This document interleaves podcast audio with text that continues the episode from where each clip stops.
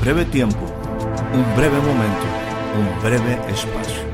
Bienvenidos, bienvenidos a una nueva temporada de voces. Soy Héctor Rocha y le pido que me permita entrar un momento en su espacio de vida.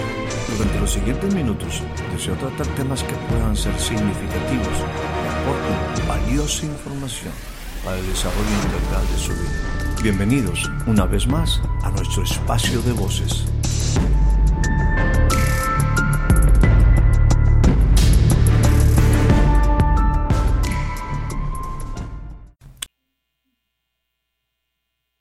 Déjame decirte, ya hizo, ya hizo una puntualización bien fuerte.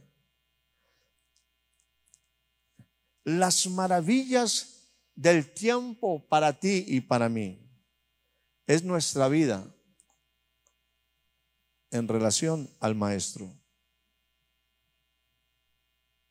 Mientras usted y yo, mientras tú y yo, mientras tú no sepas de sus maravillas, mientras tú no conozcas sus maravillas, mientras tú no camines por sus maravillas, tú no tienes en lo más mínimo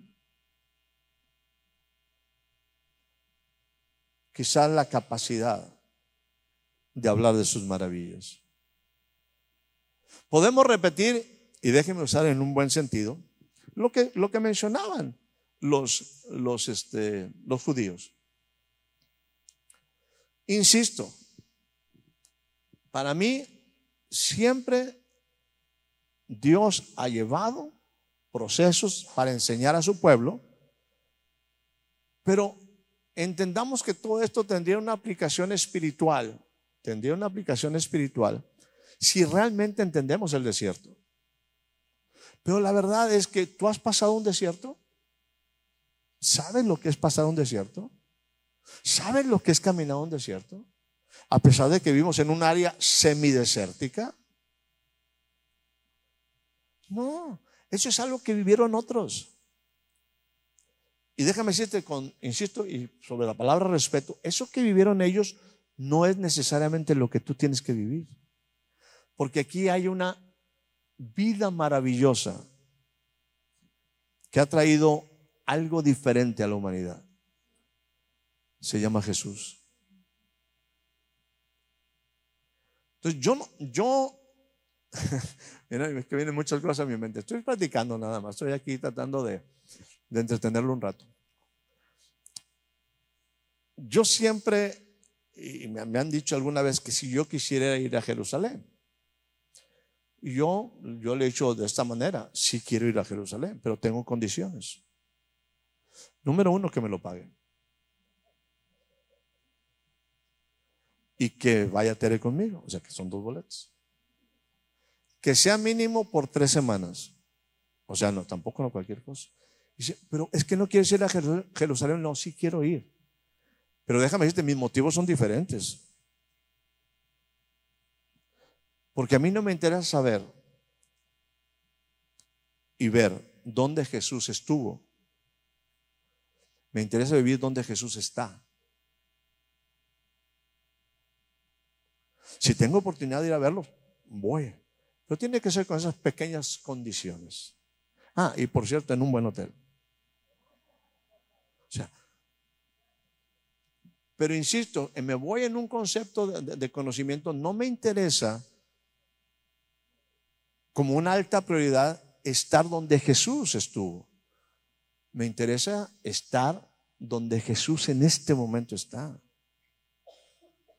y yo aprender a estar en lugares celestiales en Él.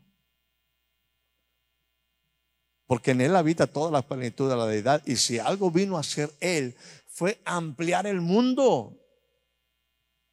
De un mundo material a un mundo espiritual. Y en ese mundo espiritual hasta yo, hasta yo alcancé. Hasta yo tengo la oportunidad. Entonces yo quiero dejarte esto como una tarea. Para usted quiero dejarlo como una tarea. Y voy a ser muy concreto. Ojalá usted y yo hagamos un plan no vacacional, un plan de estudios para conocer siete maravillas de este tiempo. Número uno, Una maravilla que usted debe de conocer y debe profundizar. Si quiere que su vida, es más, hágalo antes de morirse. Haga un plan realmente de invertir su vida, su tiempo, su economía en conocer las maravillas de este tiempo, no la de los pueblos judíos. Qué bueno que tuvieron y pueden contar y nos cuentan y nosotros reconocemos las maravillas en cuanto a la creación, en cuanto a su soberanía, en cuanto a su sabiduría. Pero quiero hablarle que en esa sabiduría, en esa soberanía y en esa creación donde usted tiene un papel muy importante, Dios ha hecho una algo maravilloso. Una obra maravillosa. Esa obra maravillosa tiene siete puntos que usted debe visitar. Número uno, entienda, vea, visite, contemple, disfrute que el verbo fue hecho carne.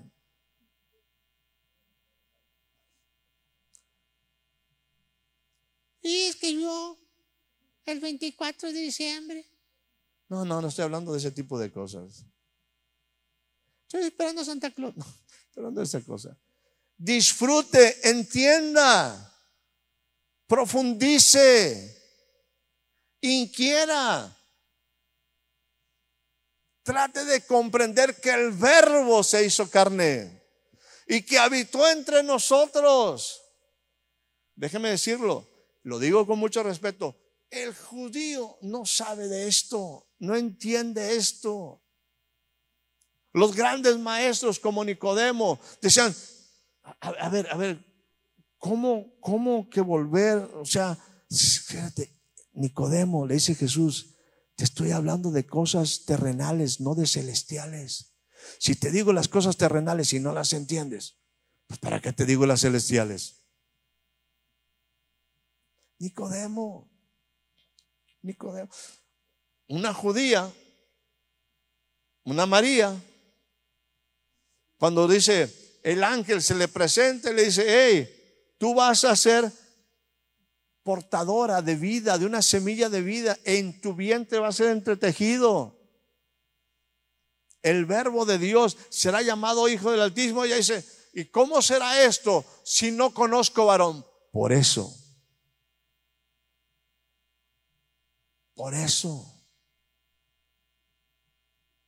Porque el problema de todos los hombres es que su vida está dependiendo de que conocen a mucha gente. Conocen, tienen demasiadas buenas relaciones humanas. Pero hay cosas que Dios no hace con relaciones humanas. Y no depende. Déjame decirle, ser una sola carne es bien fácil. Cualquier tonto lo hace.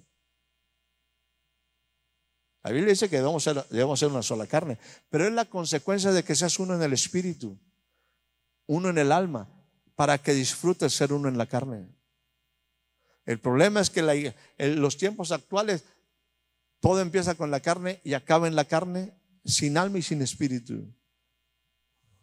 Pura mezcla de aguayón y bistec. No hay vida.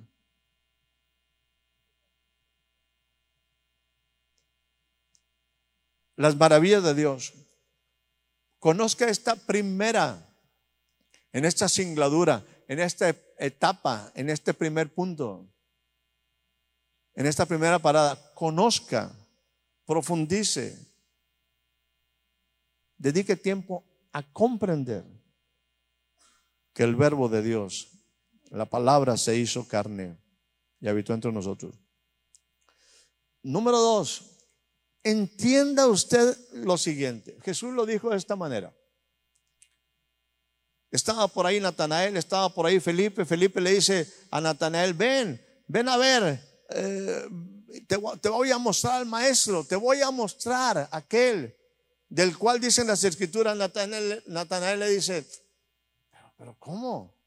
Se acerca con Jesús. Y Jesús le dice, he aquí un verdadero israelita en el cual no hay engaño. Fíjese. Era gente de profunda convicción. Israelitas verdaderos. Algún día hablaremos de, por qué nosotros eh, en una manera tenemos ciertas directrices morales, éticas. Tú y yo tendremos que tener una ética moral de alguna forma. Tú tienes que definir cuál es tu moral y cuál es tu ética. El problema es que nuestros jóvenes no tienen ni ética ni moral. Pero lo dejamos por ahí. Y cada quien decide cuál va a ser su forma de comportarse, tomar decisiones. Y aquí está en un momento Natanael y le dice, aquí un verdadero israelita en el cual no hay engaño. Natanael se queda, pero ¿de dónde me conoces? Cuando te vi debajo de la higuera.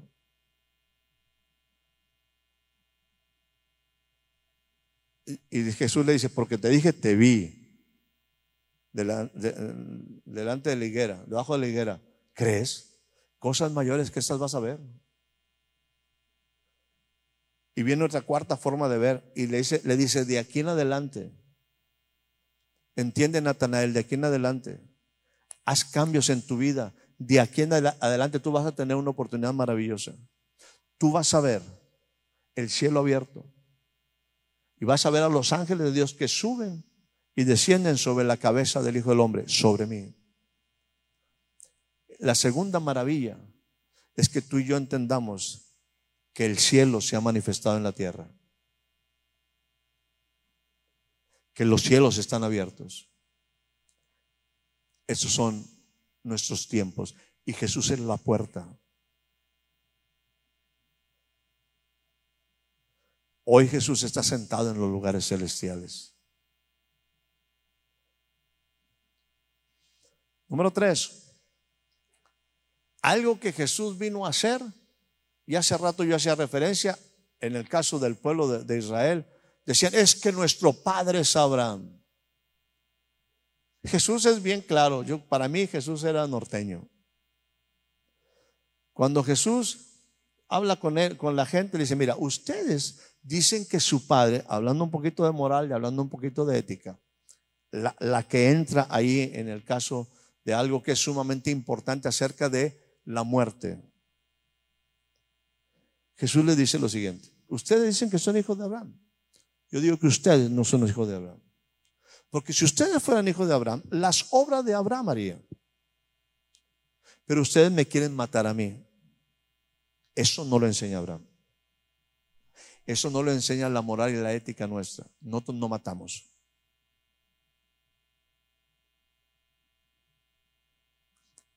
Si ustedes me quieren matar, les haga lo, norteño. Ustedes son de su padre el diablo. Es que no inventen.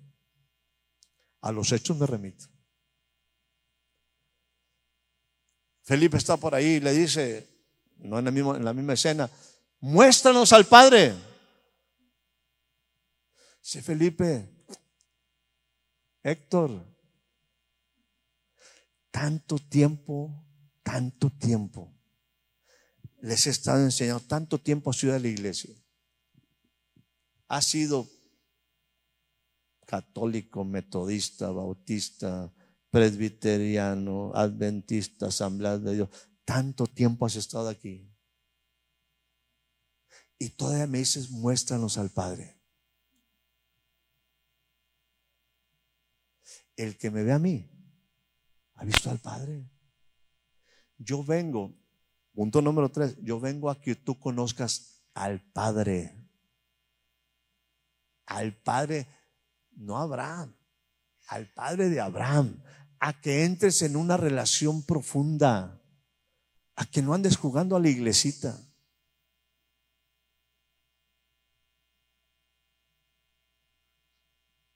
Punto número tres de nuestro trayecto de vida. Conoce, conoce al Padre. Si tú y yo no tenemos la capacidad de entrar en una relación con el Padre Dios, y Dios está tratando de, sacarnos de una religión para entrar realmente en una relación, y Él se muestra como tu Padre, tú y yo necesitamos un Padre celestial. Eso es lo que hace el cielo. Eso es lo que hizo Jesús. Revelar al Padre. Así es que No podemos ahí seguir como huérfanos. No podemos seguir sin padre, con debilidades emocionales, en soledad. Cuando Jesús ha revelado al Padre, Felipe, tanto tiempo estamos con ustedes que me dices en un momento, ¿cómo se te atreve? ¿Cómo te atreves, muchacho, a decirme? Y Felipe tenía tres años con el Señor. ¿Cuántos años tienes tú en relación con Dios? Y todavía tienes problemas. Es que no tuve un padre terrenal. Es que mi papá me trató. Pues sí es cierto todo eso que viviste tristemente, pero el problema no es lo que pasaste ayer, el problema sigue siendo que sigues adoleciendo de no tener un padre que te alimenta. Yo amo a este papá. Este es mi papá. Y como dice por ahí el profeta Isaías, dice, y a mí él me enseñó con brazo duro. Me habló directo. Si algo yo tengo gratitud con Dios es que Dios me jala las orejas, me habla duro, me confronta, me disciplina y a mí me fascina eso. ¿Y sabe qué? Porque lo necesito. Es un padre formador, hacedor. Sí, también te apapacha, como dice mi esposita por ahí. Esas palabras para los de España no es una mala palabra. Nos apapacha. Seguimos en ese, ay, es que yo necesito ese papá. No, sí está bien. También lo encuentras. Pero necesitamos ese papá que te dice, por aquí, mi amor. Por aquí te me, te me vas. Y si no, aquí está la vara. De que pasas el desierto, lo pasas. Porque soy tu padre. Y porque nunca te voy a dejar. Y porque la, porque la evidencia más fuerte de paternidad es su presencia.